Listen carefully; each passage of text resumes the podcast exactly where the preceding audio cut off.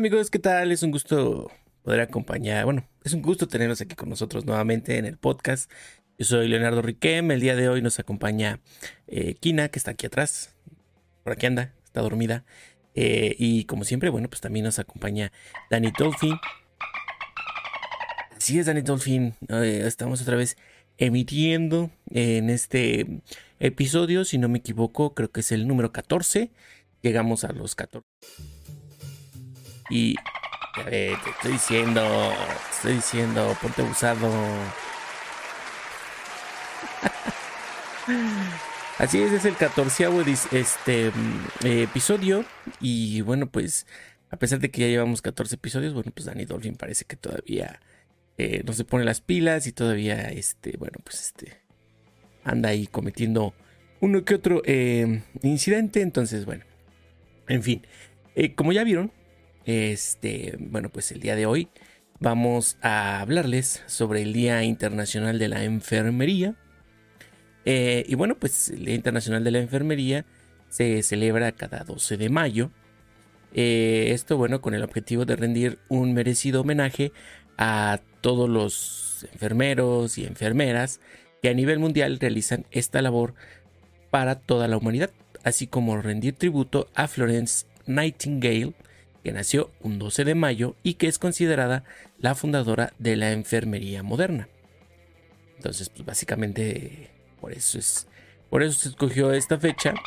Eh, exactamente, Danny Dolphin, yo sé, yo sé que te, eh, que, es de aplaudir este, la labor que hizo esta, eh, esta mujer, esta Florence, por, bueno, pues por todo, todo el aporte que hizo, no solo en cuanto a esta profesión, sino pues este, por si no sabías, bueno, pues también eh, anduvo ahí eh, con esta onda de la, de la estadística, ya que bueno, pues llevaba registros o comenzó a llevar ciertos registros que ayudaron a, detectar ciertas, eh, ciertas, ciertas circunstancias, cuestiones y demás en, todo esto, ¿no? Entonces, bueno, pues la enfermería es una profesión a través de la cual se pone en práctica la atención a pacientes que necesitan atención médica por presentar distintos tipos de enfermedades y trastornos de salud y que necesitan cuidados especiales. Esta especialidad necesita de personas realmente comprometidas y amantes de su labor, ya que requiere de ciertas características humanas y filantrópicas que les permita realizar un servicio de calidad autónomo y colaborativo. Entonces, pues se necesitan ciertas eh, cualidades para poder estar eh, en, esta, en esta profesión, ¿no? Entonces, eh, yo creo que una de las principales también es tener un poquito de estómago para aguantar todo lo que, lo que tienes que ver, ¿no? Porque pues sabemos que hay gente que a lo mejor se desmaya con ver la sangre, hay gente que se pone un poco, este, pues, em, incómoda, ¿no? Cuando ve ciertas, ciertas situaciones, este, no sé, a lo mejor una herida, eh, un hueso roto, etcétera, etcétera, ¿no? Entonces para eso pues hay que tener ciertas, ciertas cualidades, cierta vocación, ¿no?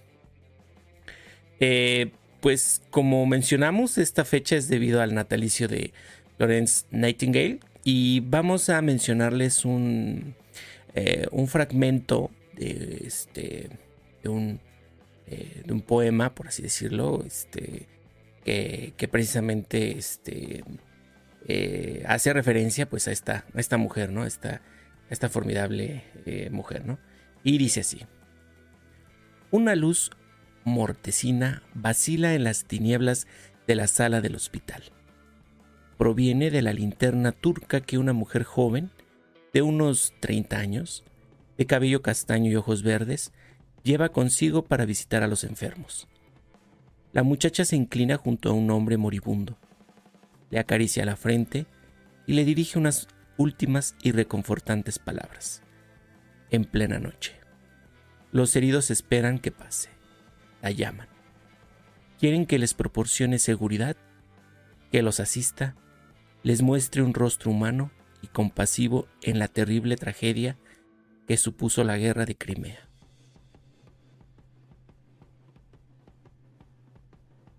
Entonces, eh, pues sí, sí, este, gracias, gracias. este, eh, pues sí, eh, esta, mm, esta, mujer, Florence, eh, tuvo una, una, participación muy relevante en esta en la guerra de Crimea, eh, donde pues le, de donde le surgió, digamos, el apodo de la mujer de la, de la luz o mujer de la este, amparilla.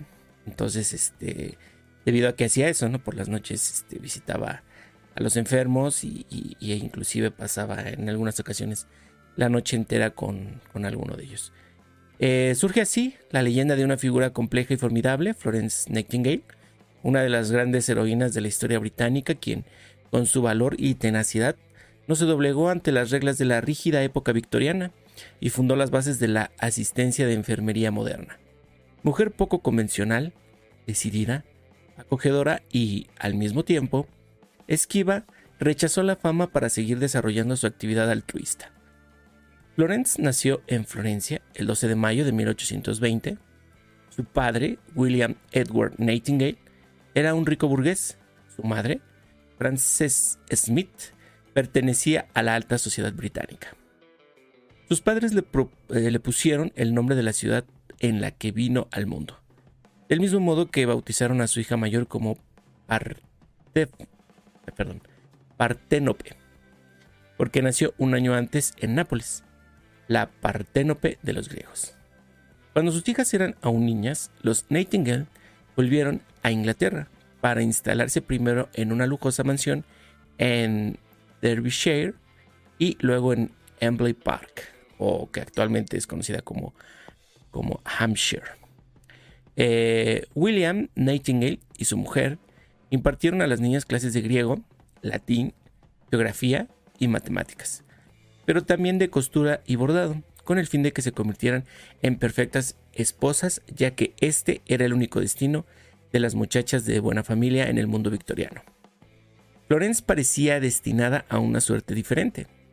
A los 17 años sufrió una depresión nerviosa que definió como el primer llamamiento de Dios y a los 24 resolvió dedicarse a cuidar del prójimo, vocación que decidió seguir a toda costa.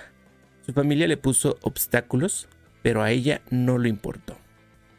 Rechazó a numerosos pretendientes, entre ellos el culto heredero Richard Monckton Milnes, que estaría siempre a su lado y se convirtió en miembro de la Fundación Nightingale.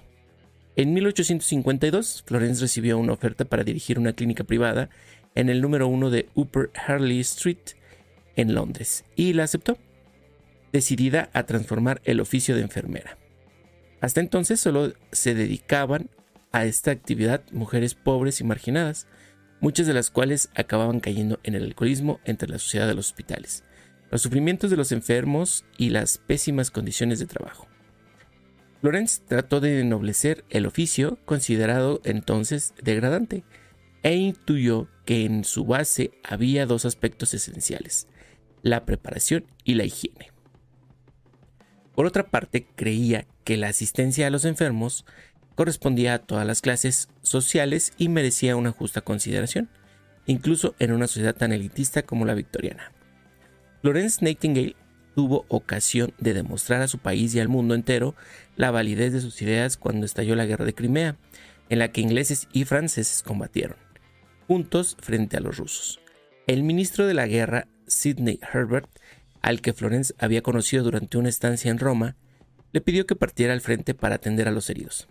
El 4 de noviembre de 1854, Florence llegó a Scutari, hoy un barrio de Estambul, junto con 38 voluntarias católicas y protestantes.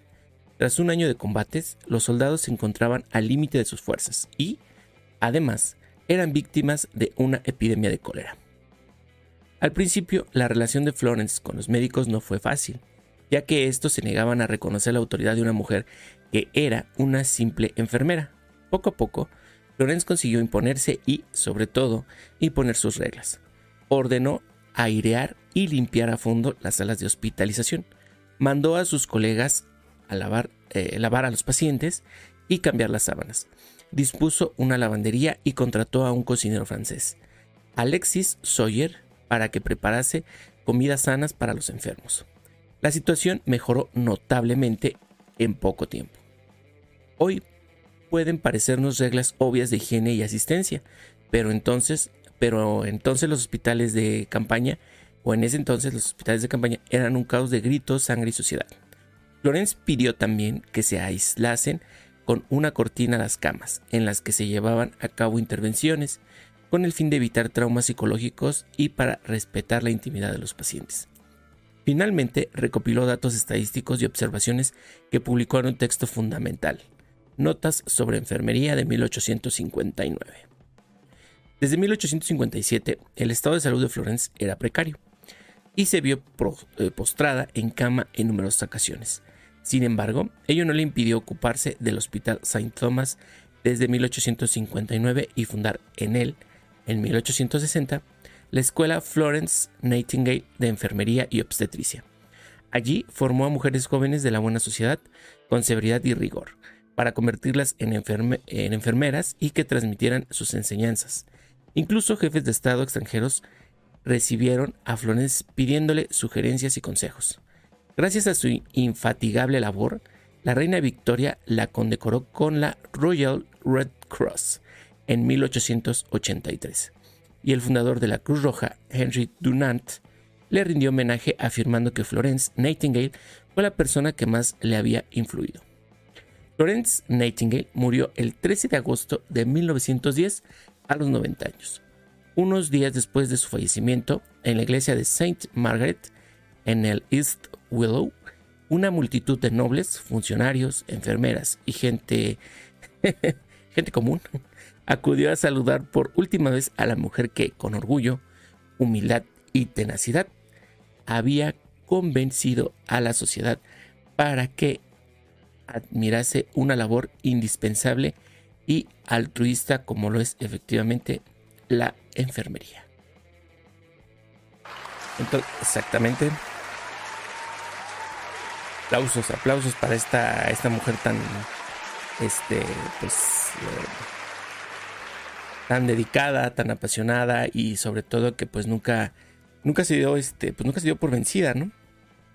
O sea, no, nunca, nunca permitió que, que pues, eh, las costumbres, los estigmas y sobre todo eh, lo que tuvo que vivir en, el, en el, ambiente, digámoslo ya profesional, eh, pues le, delimitara, le delimitara su, su, labor ni que demeritara tampoco ¿no? todo lo que, lo que ella hacía y por el contrario, pues todo lo que, lo que ella aportó en ese momento, bueno, pues este, dio resultados, ¿no? Y dio resultados eh, excelentes, dio resultados que, eh, que bueno, pues marcaron una, una, diferencia, ¿no? Marcaron esta, esta, un antes y un después, ¿no? De, de cosas tan simples como, como lo mencionó, ¿no? Tan solo el ventilar las áreas, el mantener la higiene, limpieza, y el llevar una buena alimentación para los enfermos, bueno, pues todo esto cambió de manera muy significativa, ¿no? Y como comenta, bueno, pues hoy es algo básico, sin embargo, bueno, pues en aquel entonces, eh, pues no, no era, no era así, ¿no? Entonces, eh, pues, pues muy importante, muy importante, la verdad, este, el aporte de esta, de esta mujer. Y pues la verdad, eh, un agradecimiento sobre todo a las, a las enfermeras y los enfermeros y a todo el personal de salud que, pues en estos últimos años y ante esta situación que hemos estado viviendo, eh, pues han estado al frente, han estado arriesgando sus vidas, han estado inclusive, este, pues, eh, dejando de pasar tiempo con su familia, con sus amigos, con amistades, eh, etcétera, este, y con, para sí mismos, o sea, pues, con tal de, pues, este, estar al cuidado de todas las personas que, que pues desafortunadamente han eh, visto en la necesidad de, terminar hospitalizados o de recibir alguna atención. Yo en lo personal y en lo particular, bueno, pues sí, este, también eh, nos, dio el cobijas y pues la verdad, eh, las enfermeras que, estuvieron en nuestros cuidados, pues la verdad, este, muchísimas gracias. Desde aquí, un saludo, un saludo y muchas gracias por este, pues por estar este ahí, por, por atendernos, por cuidarnos y la verdad este, yo creo que es muy importante hacer mención de esta fecha y muy importante reconocer esta, esta labor de, de, todas ellas, de todos ellos y, Y pues, este, ¿qué más? ¿Qué más por decir? Pues muchas gracias. gracias, gracias por estar ahí. Y pues desde aquí, desde este podcast, pues un, un amplio este, reconocimiento a su labor, ¿no? Eh, desafortunadamente, pues no pudimos tener aquí en el podcast por cuestiones, este, pues, em, eh, de, coordinar eh, este, a, una, a una enfermera. Sin embargo, bueno, pues, este, hubiera sido todo, todo un placer, ¿no? Este, haber, haber compartido este, este podcast, este, con, con alguna de ellas, igual y para, este, para el próximo año. no, pero pues posiblemente más adelante pueda, pueda darse otra vez el tema y, podamos este, pues, eh, entrevistar este, a, una, a una enfermera. Entonces, este, pues ahí está la historia de, esta mujer, de esta em, incansable y, y, este, y que se aferró, se aferró a sus convicciones, se aferró a sus ideas. Y, y, qué bueno, ¿no? Qué bueno. Y, pues, este, pues muy, muy, muy reconocido está eh, su labor, ¿no? Entonces, este, pues como dato curioso, Danny Dolphin eh, dice aquí que en México se estima que hay un 2.8, que hay 2.8 enfermeras por cada mil habitantes, eh, cuando, bueno, pues la OCDE recomienda 9 por cada mil. Esto, pues bueno, quiere decir que tenemos un déficit de por lo menos 6.2. Entonces, este, pues sí, sí es necesaria, eh, es necesario más, este, pues más personal eh, de enfermería que, este, que, que, que, tengamos, este, más, más personas, este, eh, profesionales de esta, de esta, de esta carrera, porque pues sí, sí, sí hacen falta, ¿no? Ya que, pues bueno, estiman que 350 mil, que hay 350 mil especialistas en enfermería en México, ¿no? Entonces no son suficientes, faltan más y pues también este, pues es, eh, es también em, eh, cuestión de que pues también el, gobierno ahí se ponga las pilas, ¿no? No solo en, en, sueldos, salarios, este, eh, sino también en, poderles proporcionar este un, trabajo seguro, ¿no? Porque pues he escuchado comúnmente que que por lo regular es por contratos, ¿no? Entonces sí que pues, para obtener una plaza es, es, muy complicado, ¿no? Es muy difícil y pues eh, yo creo que eh, pues deberían de, abrirse más y deberían de, darle pues más seguridad en cuanto a su, cuanto a su trabajo a, todo este, a todo este personal de, enfermería, ¿no? Entonces, este, pues bueno, esto fue lo que encontramos, esto es lo que les queríamos compartir el día, este, el día de hoy, 12 de mayo, Día Internacional de la Enfermería. Y eh, pues insistimos, ¿no? Muchas gracias, un reconocimiento eh, a su labor, a su dedicación eh, y pues a su pasión, más que nada, ¿no? Y pues el aguantarnos, ¿no? A los pacientes. al paciente que luego nomás está ahí fregando, al paciente chillón que no aguanta ni un piquetito y, y este, y bueno, ¿no? Pues todo lo que, lo que tienen que, aguantar, ¿no? Por, por estar ahí con, con los pacientes, ¿no? Pero pues es parte del trabajo, es parte de lo que, de lo que hay que hacer y pues aprender a, lidiar con eso y a, sobrellevarlo, ¿no? Entonces, este, pues un saludo, muchas gracias y este, pues... Eh... Oh, sí, Dani Dolphin, no, sí, sí, sí, sí, sí, no. La verdad, este, pues es, de reconocerse él, su, su labor como, como mencionas. Entonces, este, pues muchas gracias por estar con nosotros. Nos vemos en la próxima. Yo soy Leonardo Riquem. Dani Dolphin estuvo aquí con nosotros. Este, pues nada. Creo que, creo que este es el final, el final del podcast. nos, vemos en la, eh, nos vemos en la próxima. Bye bye. Que les vaya bien. Adiós.